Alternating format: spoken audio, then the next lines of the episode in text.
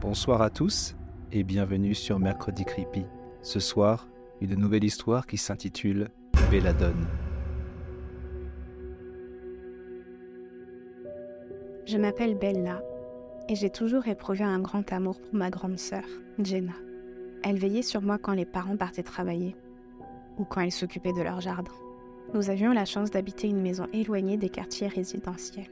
Notre propriété était entourée d'un terrain suffisamment grand pour y installer un potager, et nos parents aimaient y passer du temps en fin de semaine. Nous n'avions pas le droit de nous en approcher, car les plantes étaient très fragiles selon eux. Je savais juste que mon prénom avait été fortement inspiré d'une certaine plante, mais impossible de m'en souvenir. Malheureusement, notre terrain fut le théâtre de vandalisme quand j'eus 14 ans. Le samedi suivant ma fête d'anniversaire, ma mère nettoyait le salon quand je lui fis remarquer que certaines fleurs étaient abîmées. Je les savais tellement consciencieux que jamais ils n'auraient laissé un tel désordre se produire. Rapidement, ils se sont mis en tête que cela devait être la faute des jeunes de la ville qui auraient voulu se faire peur durant la nuit. Ma supposition était que des animaux nocturnes avaient repéré l'endroit et en avaient fait leur dîner. Un regard entendu entre mes parents me fit comprendre que je n'y connaissais rien en botanique et que je devrais plutôt retourner m'amuser dans ma chambre. Attends Bella, tu as encore oublié ton jus Je me retournai pour prendre le verre qu'elle me donnait. Sans réussir à cacher un soupir, je me fis souffrance à ingérer le jus que le médecin m'avait prescrit. Même si c'était pour moi devenu une habitude, j'avais tendance parfois à l'oublier. Mais ce verre était comme un rappel incessant que je n'avais pas la même vie que toutes les jeunes filles de mon âge. Un verre au quotidien m'aidait à supporter les douleurs au crâne qui m'accompagnaient depuis que j'étais petite. Ma mère rigola en voyant mon rictus de dégoût. Dès qu'un fond de verre. Estime-toi heureuse qu'il ne soit pas plein. Le médicament avalé, je partis à la recherche de Jenna. Après quelques minutes à l'appeler en vain, je me rendis à l'évidence. Elle n'était plus là. Ce n'était pas son genre de sortir. Je pouvais toujours compter sur elle quand je m'ennuyais. Ma chambre me parut tout de suite moins chaleureuse sans sa voix. Je vis que sur mon lit, un mot m'attendait. Joyeux anniversaire, Mini-moi. Je t'ai laissé un petit cadeau dans le potager des parents. Fais attention à ne rien casser. Pas comme moi. Ça ne m'aidait en rien à savoir où elle pouvait être, mais j'avais intérêt à tenir ma langue. Je n'aimais pas vraiment la situation dans laquelle elle me mettait. J'évitais les conflits et cela avait tendance à... Et voilà, j'avais un nouveau mal au crâne. Je savais que j'allais me le traîner toute la journée.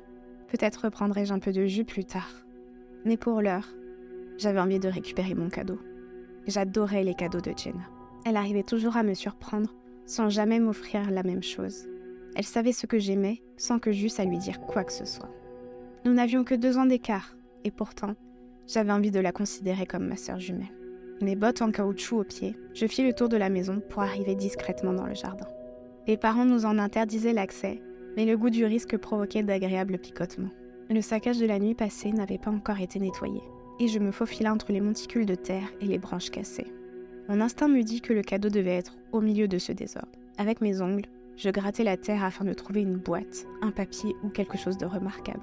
Enfin, mon doigt passa sur quelque chose d'inhabituel et de dur. Un examen approfondi et un coup de bêche me révéla l'objet. Bella Qu'est-ce que tu fais ici? Je ne réagis pas tout de suite à sa question, ni même ne leva la tête. Mon attention était attirée par ma découverte, ma terrifiante découverte. À moitié recouvert, le visage de Jenna me regardait. Mon mal de crâne s'intensifia et je criais malgré moi alors que ma mère me prenait par la main et me tirait violemment à l'intérieur de la maison. Pourquoi est-ce qu'il a fallu que tu ailles là-bas? Tu sais pourtant que tu ne peux pas t'approcher de ces plantes. J'arrivais à peine à bredouiller. Mais. Mais. Il y avait Jenna là-bas dans la terre Tout à coup, les larmes montèrent aux yeux de ma mère qui me fixa difficilement.